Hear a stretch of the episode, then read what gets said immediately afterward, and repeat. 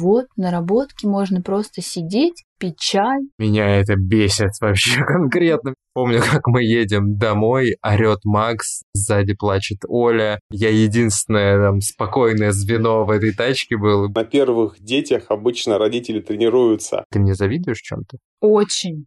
Я тебе завидую пять дней в неделю, восемь часов подряд.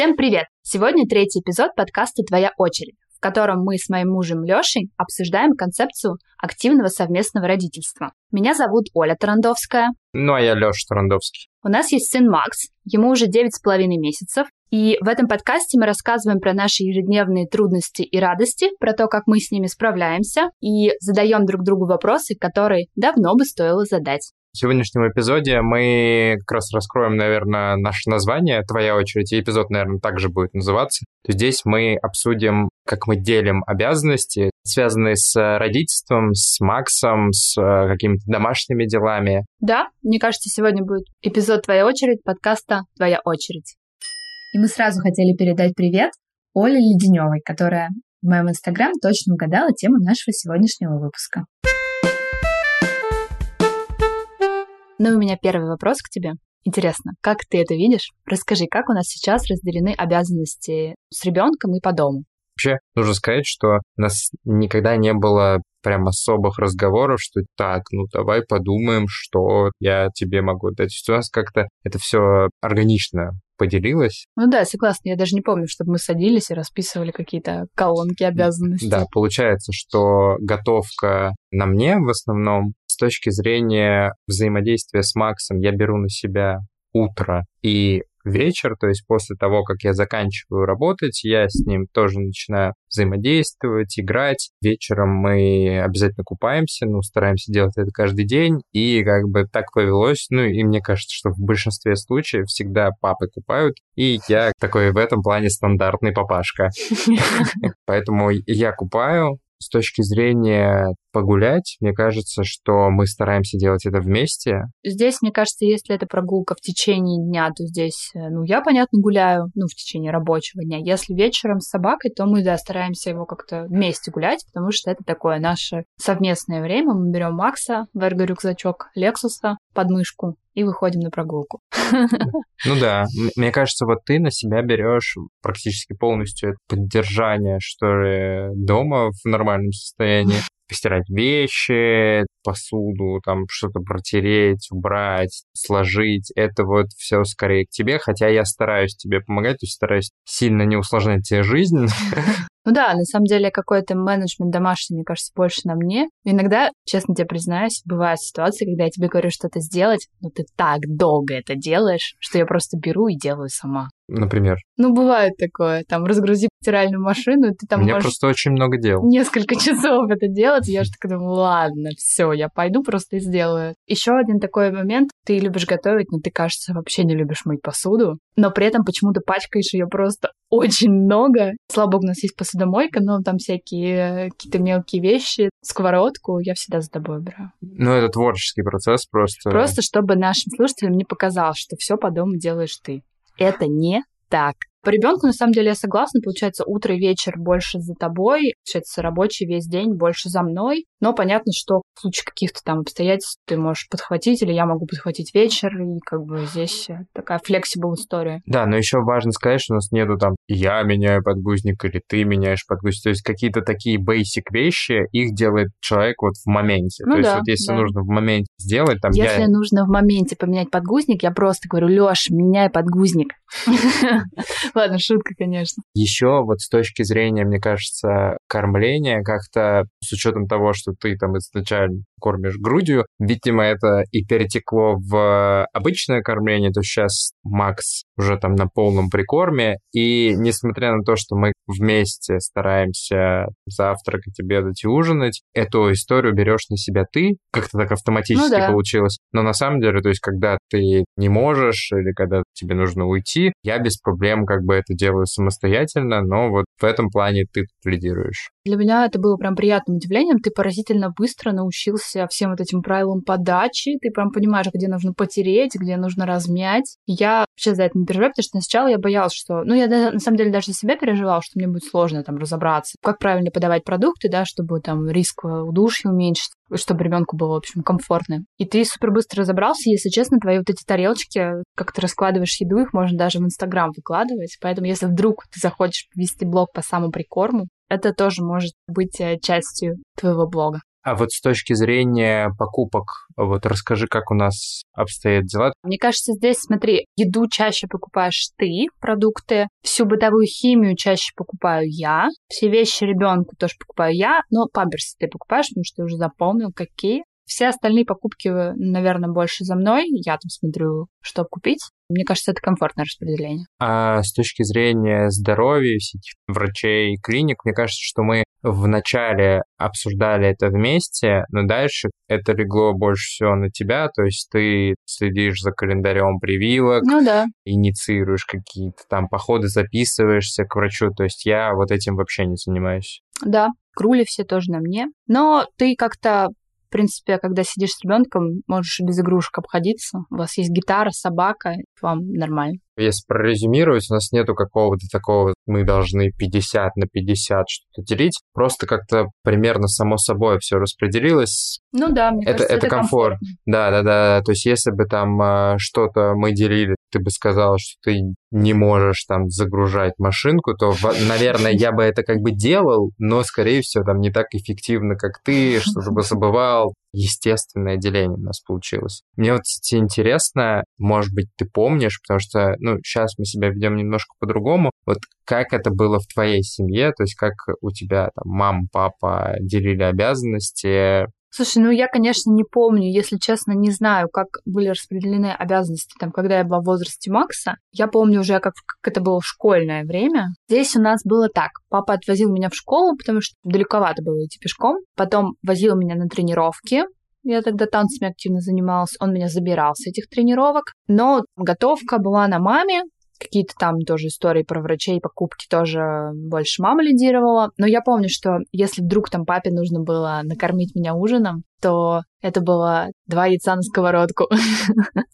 И я точно знала, что если ужин с папой, то это будет яичница. Но потом же, кстати, когда я постарше стала, уже стало наоборот. То есть если нам нужно было с папой поесть, то я уже его как бы кормила. Но в основном это было типа разогреть еду в микроволновке, но у меня было такое все равно чувство, я кормлю папу ужином. Ну вот у меня, кстати, было не совсем так, то есть мне кажется, что папа вообще не готовил совсем. Ну, может быть, там яичницу там в субботу ну, утром. Слушай, у меня примерно так же, просто но, какие-то редкие случаи. Но у меня мама э, работала в турагентстве, она периодически ездила в инфотуры, она уезжала в командировку, и мы оставались с папой один на один практически. И он готовил даже супы. У него есть определенный талант, который он не стал раскрывать. Ну, то есть я вот прям помню, мы прям делали какие-то супы, и это не было так, Леш, открой, достань последнюю сосиску. Были прям блюда, которые он готовил. Слушай, я теперь хочу попробовать суп от твоего папы.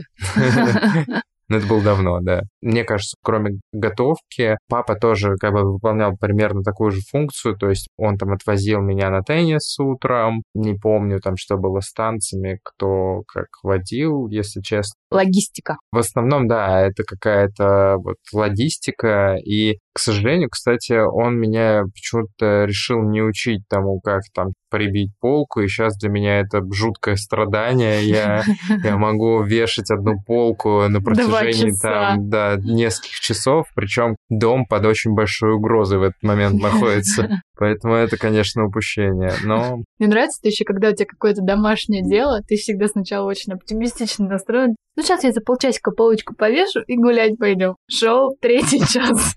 Полка все еще не прибита. Концу разбита третьего часа она прибита, но криво.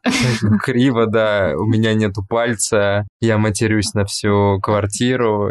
И... еще мне, кстати, нравится, что ты всегда, когда нужно что-то по дому делать, у тебя никогда нет нужных инструментов, и ты сначала отправляешься в путешествие по строительным магазинам. То есть я как бы не могу понять, что все время что-то новое нужно для того, чтобы повесить полку. Слушай, если вот возвращаться к нам, вот мне интересно, все-таки, если бы у тебя была возможность, вот что бы ты больше вообще никогда в жизни не делал из того, что ты сейчас делаешь? Слушай, ну если честно, то нет такого. Я не испытываю каких-то супер проблем от э, смены подгузников, кормления ребенка. Единственное, что не то чтобы я прям совсем это никогда не делала, но это реально утомляет. История про прикорм, когда он уже такой, да, как ты сказал, полный прикорм, полноценный прикорм. Ну, в общем, когда у ребенка уже есть реально три приема пищи, это значит, что три приема пищи тебе надо не только приготовить, но и убрать. Причем убрать это как бы помыть ребенка, помыть стол, помыть все вокруг, помыть кучу посуды. То есть меня вот эта вот история про уборку три раза в день вообще всей комнаты и даже собака в творожке, она меня немного утомляет. Кстати, справедливости говоря, ты всегда мне помогаешь, ты как минимум моешь ребенка, который визжит как свинка Пеппа под краном от того, что мы его моем. Для меня вот это, наверное, одно из таких самых ну, утомляющих задач, так скажем, э, с ребенком. Мне кажется, просто ты от всех утомляющих еще, ну, как бы избавилась заранее. Вот, допустим, Ранние подъемы. ранние подъемы, ладно, я не сказал, на самом деле, вот в основном все укладывания ночью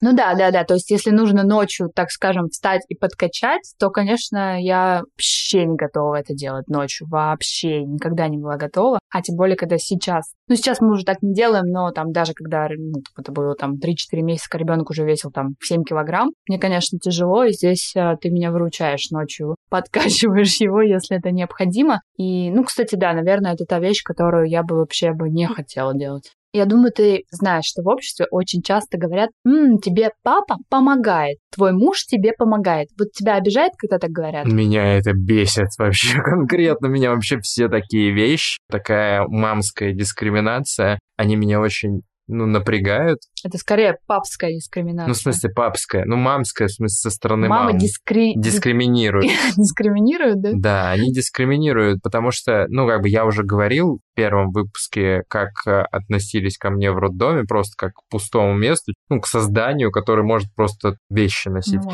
Ну, я условно говорю, немножко утрирую, но на самом деле так и есть. Потому что даже в нашем прекрасном Амид Клиник есть комната матери и ребенка. Слушай, ну везде матери. комната матери, матери. и ребенка. А что, я туда не могу зайти? Ну, то есть, в общем, Батери и ребенка. Батери и ребенка. Комната батери и ребенка. Комната бати и ребенка. В общем, на самом деле, мне действительно кажется, что когда вот э, спрашивают или говорят, а помогает ли тебе отец или там муж, это звучит немного странно, потому что я пришел сюда там не помогать, а ну как бы сто процентов участвовать в жизни там моего ребенка. Это неправильная постановка вопроса. То есть мы как бы делим обязанности, мы поддерживаем друг друга, но я не подхожу к тебе и спрашиваю, чем-нибудь помочь с Максом? Скажи, чем я могу помочь? Ну, пожалуйста. То есть я тоже проявляю инициативу, и да, там сейчас ты в декрете, у тебя есть определенная возможность делать больше. Сейчас я в декрете, у меня больше времени на то, чтобы посвящать ребенку, но действительно во все свое свободное время ты не просто помогаешь, а вместе со мной там растишь Макса. Ну да. Мы решили поговорить с э, Костей Аганезовым, бренд-шефом Dodo Brands, чтобы он рассказал, как у него происходит взаимодействие с детьми, как э, делятся обязанности с э, женой, ну и поделился каким-то собственным опытом.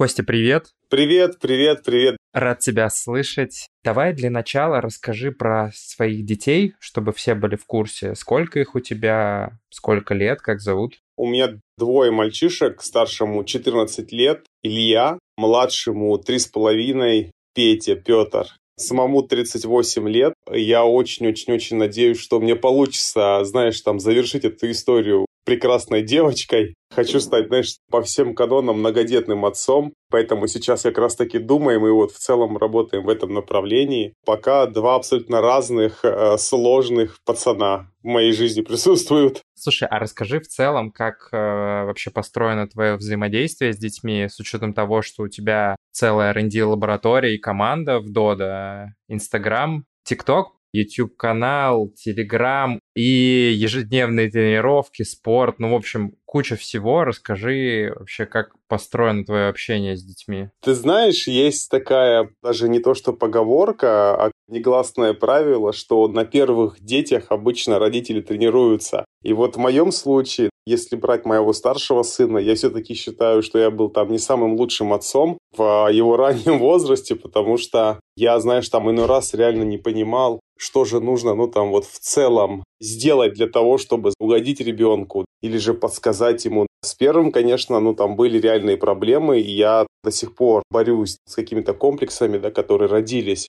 из-за того, что, наверное, знаешь, я там в каком-то плане где-то перегибал. А вот со вторым пока, ну вот, слава богу, все хорошо, получается себя в каком-то плане контролировать, сдерживать. Все-таки нужно понимать, да я, наверное, для наших зрителей, которые нас слушают, я занимаюсь едой, шеф, уже, наверное, лет 19-20 занимаюсь профессионально кулинарией, гастрономией, и в моей профессии быть не там эмоциональным, это такая крайне-крайне-крайне сложная, да, там вот история. То есть вся моя жизнь, она, в принципе, связана с эмоциями. Я довольно-таки часто эти эмоции приношу домой, приносил домой. И вот как раз-таки, если возвращаться, да, там, к началу моего монолога, старшему реально, да, вот иной раз перепадало. То есть хочу сразу заметить, ну, там, без всякой, да, ну, там, вот физической истории, да, но как-то, знаешь, там, я бывало повышал голос, вел себя, да, там, абсолютно неправильно. И вот в каком-то плане мне из-за этого сегодня, да, там в а, его 14 лет приходится выстраивать, знаешь, там по-новому какие-то мостики, чтобы реально понять его, и это также работает и там в обратную сторону, да, потому что, знаешь, все-таки ребенок это такая штука, если ты там раз потерял доверие, да, то это доверие его реально, ну, там довольно-таки сложно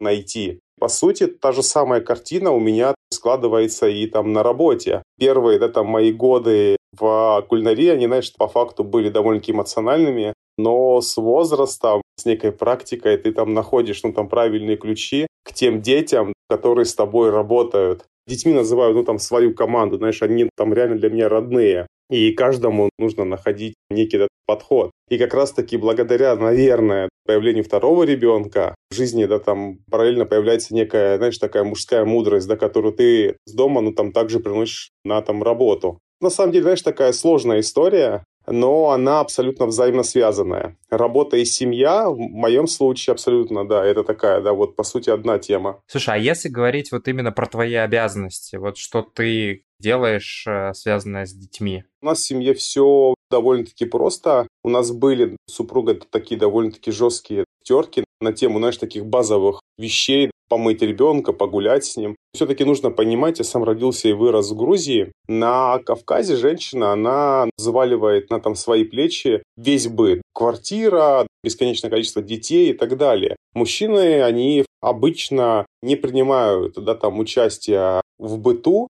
я там иной раз задумываюсь, да, как же раньше у них, ну вот, получалось следить за там огромными семьями без там стиральных машинок, сушилок, посудомоечных, ну там всяких аппаратов. И все вроде по факту росли, знаешь, там счастливыми, здоровыми, во-первых, часто дети росли реально такими коллективными, то есть весь двор, условно, тетки и все там друг другу помогали, и поэтому как бы мама не оставалась там прям вот один на один 24 часа в сутки с ребенком. И поэтому, когда мужчина приходит домой, ну, он тоже там, конечно, устал после работы, но он видит, что ребенок при деле, кто-то с ним сейчас там взаимодействует, и поэтому в этот момент он там выбирал, что он там отдохнет. И жена тоже там не вешалась, потому что у нее там точно была какая-то поддержка. Вот мне кажется, поэтому в основном. Я могу тебе сейчас вот точно сказать, заглядывая, да, там вот свое детство, отец никогда не был для меня героем. Вот, к сожалению, да, я вот пытаюсь всячески, да, быть героем для там своих детей, а вот мой отец, ну, это сейчас абсолютно не в упрек, Просто люди, видимо, по-другому а, воспринимали вообще в целом быт, понятие, да, там, семейства. Вот, ну, видимо, то, вот о чем ты говоришь. Он с работы приходит, да, там все бегают, улыбаются, сытые, одетые, да, и как бы нормально. Я все-таки стараюсь, знаешь, там вот выстраивать отношения немножечко по-другому. Касаемо самого быта, мы поделили рабочую неделю. Вторник, четверг – это мои дни, когда я там отвожу младшего в детский сад, когда я его купаю, читаю ему книжки, стараюсь вообще в целом, ну, там, с ним больше проводить времени. В субботу мы обычно, там, один из дней полностью стараемся, по крайней мере, ну, там, отдавать маме. Мы с ним вдвоем гуляем, уезжаем на там несколько часов куда-нибудь по паркам, знаешь, чтобы там мама там могла побыть сама собой. Но могу сказать тебе точно, что мы к этому реально пришли не сразу. То есть у нас были ну, там реально дома конфликты из-за этого, потому что я в самом начале реально, ну, просто не понимал, да, отчет, ну, как бы супруга, ну, там ходит по факту груженная, в чем проблема.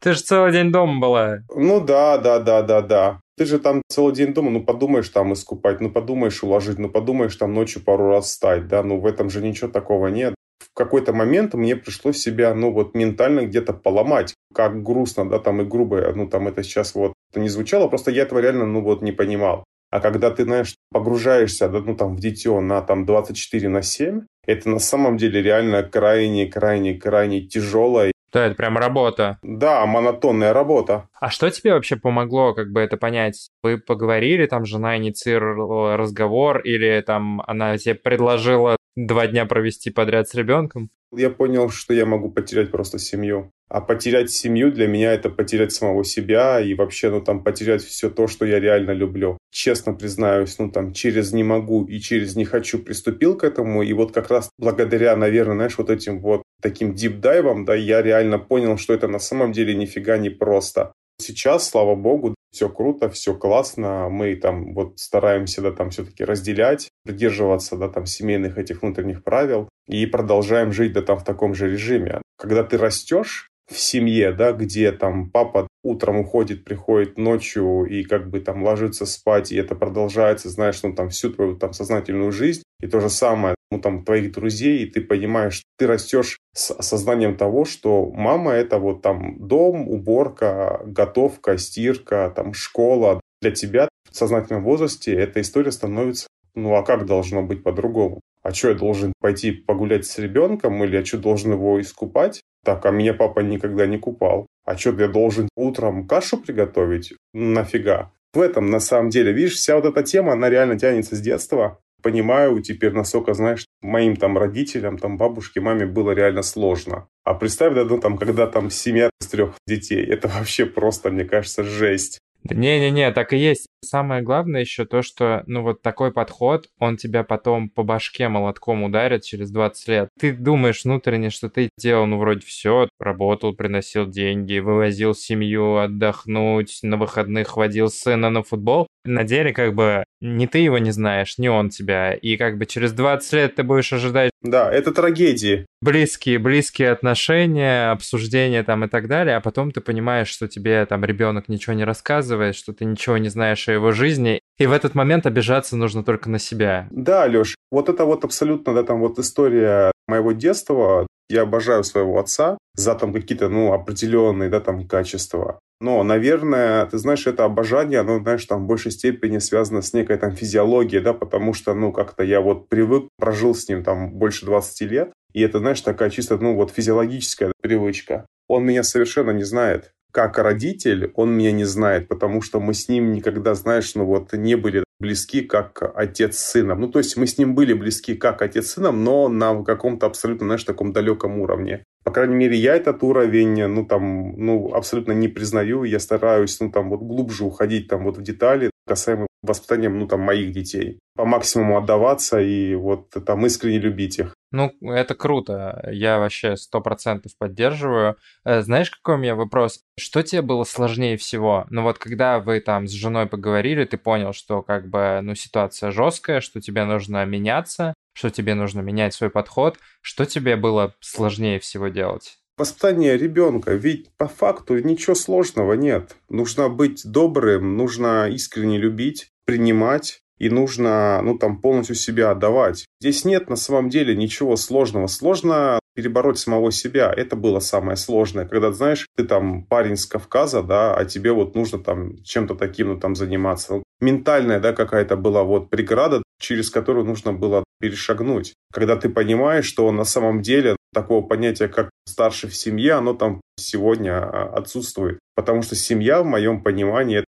обоюдная работа обоих. Здесь нет там главных, не главных, тот, кто там убирает, или тот там, который не убирает, а там варит суп. Мы как бы за там одно дело. Слушай, чего тебе еще все-таки не хватает? Где ты видишь э, зоны своего развития? Наверное, возвращаясь там, к моему бэкграунду, это все-таки у меня, видишь, у меня работа, она на 100% связана, знаешь, с какими-то эмоциональными, да, там, штуками. Я довольно-таки часто вот эти вот маски, да, там, вот эмоциональные, и эту поварскую куртку приношу домой. И в этом на самом деле заключается самая, наверное, знаешь, такая, ну, реально большая-большая моя да, беда. После тяжелого дня, там, пяти там разных презентаций, эмоциональных, ну, там, выпадов в сторону людей, которые тебя слушают, или же, ну, там, вот наоборот, ты просто забываешь это все реально снять, оставить это все да, там за порогом и приносишь это все домой. И продолжаешь реально в семье кому-то там что-то доказывать, свою там какую-то правоту. Вот в этом проблема. Потому что мне, к сожалению, в моей поварской да, там, работе приходится быть эмоциональным. И я настолько вжился, знаешь, в эту роль, что я вот иногда забываю реально, ну, вот вырубить, да, вот эту вот историю. Бывает из-за этого потом себя очень-очень-очень сильно, да, там вот виню, бываю резок по отношению к жене, там, к детям. И это плохо. Потом извиняешься? Ну, конечно, в этом ничего такого нет. Наоборот, я извиняюсь, я пытаюсь с этим, с этим что-то сделать. А представь, там сейчас взять моего старшего, я там вот, ну, как бы раз вспоминаю, что я там творил в его, да, там, детстве. Это вообще жесть. Мне было там 20 с копейками, я весь вот в кулинарии, кухня, повара, крики, шумы. Жалко, я довольно-таки часто вспоминаю, знаешь, там все вот эти вот истории, я пытаюсь их на самом деле, да, там вот выжечь, да, там вот в своей памяти, да, чтобы вот реально этого не помнить. Это, конечно, было вот реально неправильно. Детей нужно любить, им там не нужно, ну, там ничего реально доказывать. Единственное, что им нужно, это максимальное количество реально любви и терпения. Все. Подписываюсь под словами твоими. Слушай, ну и напоследок, расскажи про топ-3 твоих блюд, которые твои дети реально обожают и просят тебя постоянно готовить. Смотри, ну у нас в семье есть фирменные банановые блинчики. Это вот прям такой вот маст, который должен быть стандартно два раза в неделю. Мы вот ну, там довольно-таки часто готовим, ну, реально очень-очень-очень вкусные такие питательные банановые блины по утрам.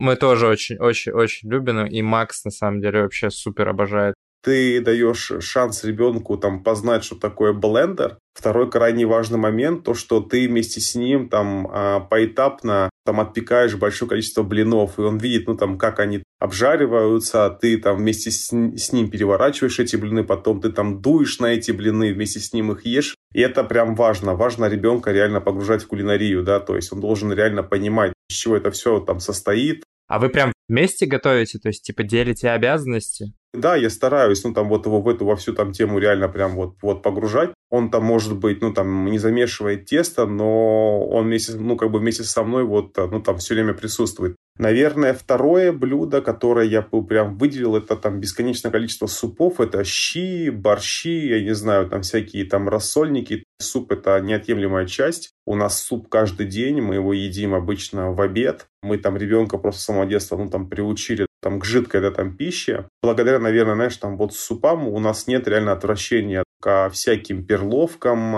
рису, отварным овощам и так далее. Ну, то есть суп любой, это вот у нас всегда такой маст, который мы там реально обожаем и любим. И третье – пельмени. Ну да, пельмени любим. Типа сами лепите?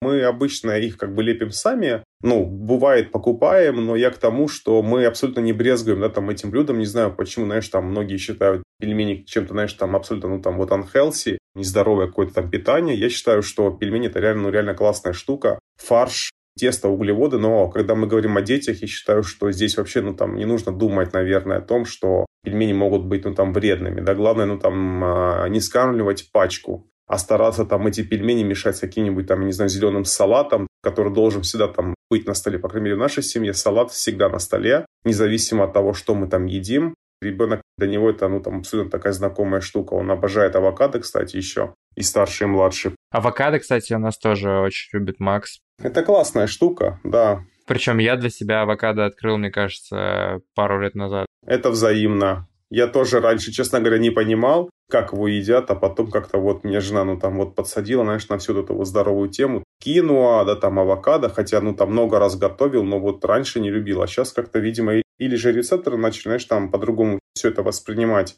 или же черт его знает. Но мы прям вот авокадо любим. У нас оно всегда в холодильнике. Кость, спасибо тебе большое. Спасибо тебе, Леш. Как бы мы реально супер равноправные но кажется, что у нас все равно есть определенные различия. Расскажи, какие вещи ты делаешь лучше, чем я. Кормлю грудью. Ну, здесь... Э, Кстати, есть... последнее время нет.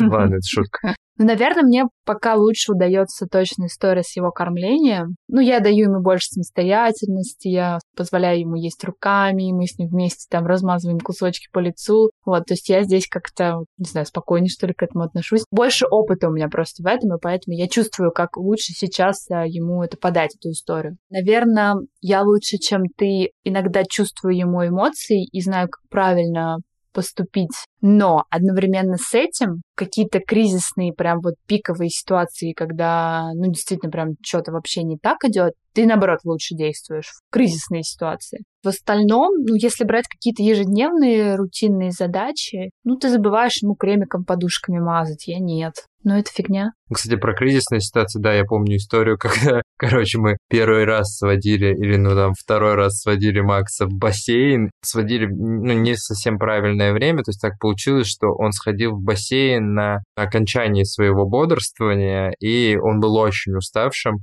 и я помню, как мы едем домой, орет Макс, сзади плачет Оля, просто какая-то истерика двоих, и я единственное там спокойное звено в этой тачке было, было, конечно, мощно. Ну да, да, да, в кризисной ситуации действительно ты действуешь лучше. Спасибо тебе за это. Слушай, ну вот я много на самом деле спрашиваю, там, как мы шерим обязанности, и много спрашивают, как мы шерим обязанности между собой, и меня часто спрашивают, помогает ли нам бабушка или няня. Что вообще думаешь по поводу помощи бабушек, по поводу помощи бабиситеров, нянь, как к ним относишься? Мне кажется, это вообще три разных сегмента помощи, что ли, можно так сказать. Одна даже не помощь. Да, то есть мне кажется, что вот родные — это скорее возможность, э, ну, во-первых, э, им побыть э, там со своим внуком или там внучкой. И это возможность, ну, обмениваться вот этим вот э, счастьем, эмоциями. Для меня бабушка и дедушка — это, да, естественно, они там очень помогают, но мне кажется, самое главное здесь это вот именно семья, эмоции. Ну, там, да, эмоциональная все, связь. Да, и все такое, потому что все равно они не там общаются с Максом каждый день, им какие-то вещи делать э, сложно, они нам помогают, но в основном это все-таки про семью. Бэйбиситер и няня это уже люди, которые занимаются этим профессионально, которые знают, э, как нужно делать и как не нужно делать. Бэйбиситеры — это скорее, когда тебе нужно там, в определенный момент там, куда-то уйти или... Ну, то есть не на постоянную основу, то есть это вот такой профессиональный подхват. А няня — это полноценный человек, который тебя может полноценно заменить в случае, если там ты выходишь на работу, какие-то такие вещи. То есть мне кажется, что это вот три разных сегмента помощи, и здесь сложно выбирать что-то, да, потому что абсолютно разная помощь в разные моменты времени, что ли. Ну да, я согласна. Здесь мне кажется, что сложно говорить там бабушка или няня. И бабушка, и няня, если позволяет ситуация. Да, но мне кажется... Если это нужно вообще. Ну, ну вот я против подхода, сейчас там ты выйдешь на работу, и пусть наша мама сидит там 24 часа с ребенком. Мне кажется, что, во-первых, а, моя мама на это не подписывалась, ну, то есть у нее есть своя жизнь, она не зарабатывает на этом деньги, она приезжает для того, чтобы, ну, действительно посмотреть, как там растет внук, и это не ее задача реально 24 часа сидеть с ребенком. И плюс, когда ты взаимодействуешь с няней, то есть ты заранее оговариваешь какие-то подходы и рамки, в которых няня взаимодействует с ребенком с бабушками, дедушками и так далее, это сделать сложно, во-первых, там действительно потому, что ты им не платишь, у них есть свое мнение, с которым нужно считаться. И поэтому здесь на постоянку, мне кажется, это скорее приводит к каким-то возможным конфликтам или не тому подходу, который близок к тебе. Мне кажется, что бабушки и дедушки, они... Для любви. Они для, созданы для любви, реально. А вот няня для такой вот констант помощи, что ли. Ну, да, ситуации разные бывают. На самом деле, очень многим семьям все равно удается, да, совмещать вот эту историю помощи бабушки, которая прям вот каждый день с ребенком. И это классно, если это получается. Но, наверное, я с тобой согласна, что для себя, если там в дальнейшем такая ситуация возникнет, то мне бы, конечно, ну, как минимум, хотелось, наверное, комбинировать, да, какую-то помощь э, няни, бабиситера и бабушки детского сада нежели чем а, действительно там как-то привлекать бабушек на полноценную историю. То есть здесь, мне кажется, что очень сложно сохранить хорошие отношения, когда вы вот в таком формате воспитываете ребенка. Ну да. Ты мне завидуешь чем-то? Очень. Я тебе завидую пять дней в неделю, восемь часов подряд. Нет, на самом деле, конечно, завидую, потому что как бы кто что ни говорил, при том, что я много общаюсь с друзьями, там в интернете, не в интернете, то есть веду все равно социально активную жизнь, блин, ну декрет это все равно социальная изоляция, кто бы там что ни говорил. Особенно я реально тебе завидую в момент встреч на работе. То есть я прям как будто иногда хочу там тоже оказаться на звонке. Я даже иногда что-то говорю, потому что мне тоже хочется пообщаться, и вот какая-то вот социальная изоляция, и то, что у тебя на работе, пусть онлайн да, в большей степени сейчас есть возможность общаться с большим количеством людей, мне эта мысль очень, как бы, ну, мне прям круто от нее. А когда ты уезжаешь на работу, такая моя зависть просто такая взлетает. Наверное, в чем я тебя еще завидую, я тоже не буду скрывать, это доход, зарплат не сравнится с декретными выплатами. У нас так там все распределено, что я понимаю, что ты свою зарплату в основном тратишь на нас с Максом, но вот эта возможность все равно, типа, работать и зарабатывать деньги, мне ее на самом деле очень не хватает в декрете. Ну и еще я, иногда это просто такие, типа, мыслишки, я думаю, вот, на работке можно просто сидеть, пить чай, ходить в туалет, когда захочешь, а не когда что-то там получилось пойти. Ну, в общем, я иногда скучаю по вот этим вот interrupted time, ну, то есть, типа, когда тебя не прерывают, вот когда ты можешь сидеть и 2-3 часа заниматься каким-то одним делом. Мне вот этого очень не хватает. Мне кажется, ты забыла еще одну вещь. Именно вот ты, мне кажется, завидуешь тому, как я взаимодействую с Максом. В каком плане? Что ты говоришь, что он не играет один. Да, ну, я на самом деле не скажу, прям вот, ну, это не прям предмет зависти, это просто какое-то наблюдение, которое есть у нас конкретно сейчас. Да, он с тобой почему-то больше может играть самостоятельно, нежели со мной, он думает, что мамочка должна его обнимать э, постоянно, когда она рядом. Нет, это даже немножечко приятно. Наверное, это поэтому не так, чтобы прям сильно я завидую. Ну, я чувствую, как он ко мне тянется. Но, с другой стороны, какие-то моменты, если я так просто из другой комнаты выглядываю, один раз я просто выхожу из ванны, ты сидишь за компом, работаешь, а он крутит бизиборд. Я такая думаю, ну, блин, пипец. У меня такого, то есть, вообще нет. То есть, даже если он мне позволяет какие-то дела делать, то это чаще бытовые дела. Но чтобы я сидела там такая с книжечкой или за ноутбуком, а он рядом играл, я такого вообще себе представить не могу. Welcome to my world. Ну, на самом деле, ты сейчас этим будешь бесить даже не только меня, а всех девочек, которые послушают. То что я уверена, что, ну, мало у кого детки могут в таком особенном возрасте сидеть там, типа, крутить детальки. Но это не то, чтобы прям предмет зависти, это вот просто такое наблюдение, которое действительно вот мы сейчас видим, что Макс по-разному реагирует на время с мамой и на время с папой. Ты вот э, такой активный папа, много действительно времени проводишь с ребенком и по выходным, и утром, вечером. Не просто помогаешь, а участвуешь. А вот если бы сложилась такая ситуация, что тебе нужно было бы уйти в декрет, пошел бы? Вообще я даже особо не думал, если честно. Ну все, ну, иди. Есть, не, ну понятно, что мы как бы выбрали такой формат стандартный, потому что это часто вопрос э, как бы денег, финансов там и так далее. Чаще в нашей стране, к сожалению, мужчины зарабатывают больше, чем женщины, и поэтому как бы для нас это было актуально. Но если бы у нас, допустим, было бы по-другому, и мы бы решили, что там с финансовой точки зрения было бы выгоднее, чтобы я ушел в декрет, я бы ушел вообще без проблем. То есть, подожди, сейчас получается, что моя проблема была только в том, что я получала меньше, чем ты. Не, ну, возможно, еще жел... Можно было раньше об этом сказать?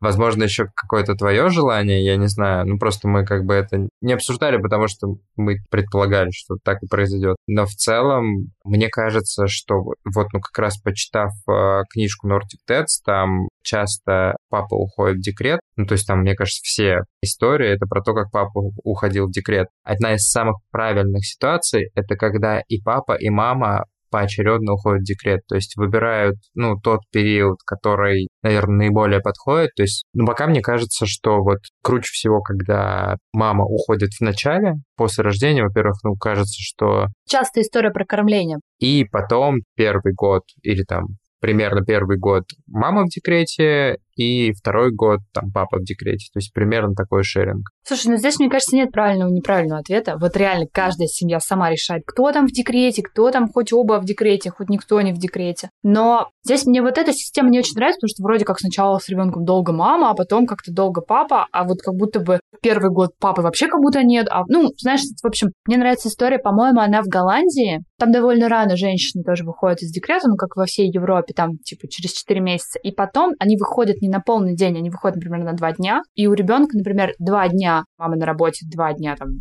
не знаю, няни или ясли, у них там ясли есть, потом 2 дня с ребенком мама и один день с ребенком папа. Вот это, мне кажется, вообще прям прикольно, когда вот, вот так вот распределено. То есть, например, 3 дня женщина работает, и 2 из них ее суппортит няня или садик, и один день папа. Вот это, мне кажется, офигенно. Ну, прикольно, да, тоже можно. Ну, короче, я бы сто процентов ушел бы.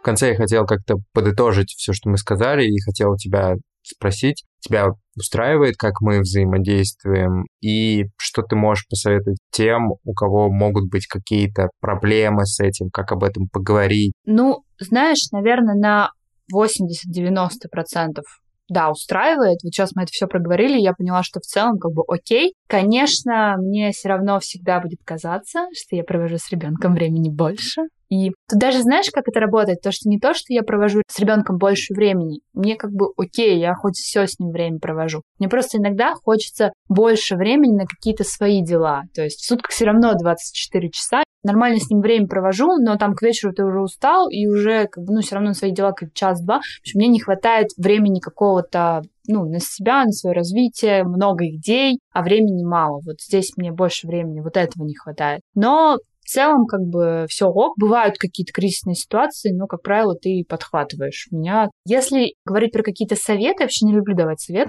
но просто наш опыт, а, мне кажется, что здесь важно разговаривать, садиться и там смотреть а, на ситуацию. Я правда считаю, что каждая мама должна иметь свое время, история про то, что вечером с ребенком папа, это, мне кажется, ну, если честно, это прям must-have для каждой семьи. И действительно, сейчас я вижу выходные там на площадках, детских парках с колясками в основном пап, и это круто, что девушки, там, женщины имеют в это время свое какое-то время, потому что, ну, правда, с самого рождения важно выделять хотя бы полчаса-час, когда ты занимаешься чем-то своим, неважно, читаешь книжку, листаешь ленту в Инстаграме, работаешь, э, пьешь кофе, зависаешь в душ, потому что без этого этот вот марафон, а это реально марафон, его сложно выдержать. Вот мне кажется, что одно из самых важных — это какое-то осознавание мужа, папы, какой-то на самом деле большой труд. Человек должен понять, что его там, любимая жена, она весь день не просто ну, да, типа да, баклуши да. била и такая там плевала в потолок, Отдохнула в смотрела сериальчики и так периодически там, ну там подгузник поменять, ну что-то в таком стиле. Потому что часто, вот мне кажется, в нашей стране именно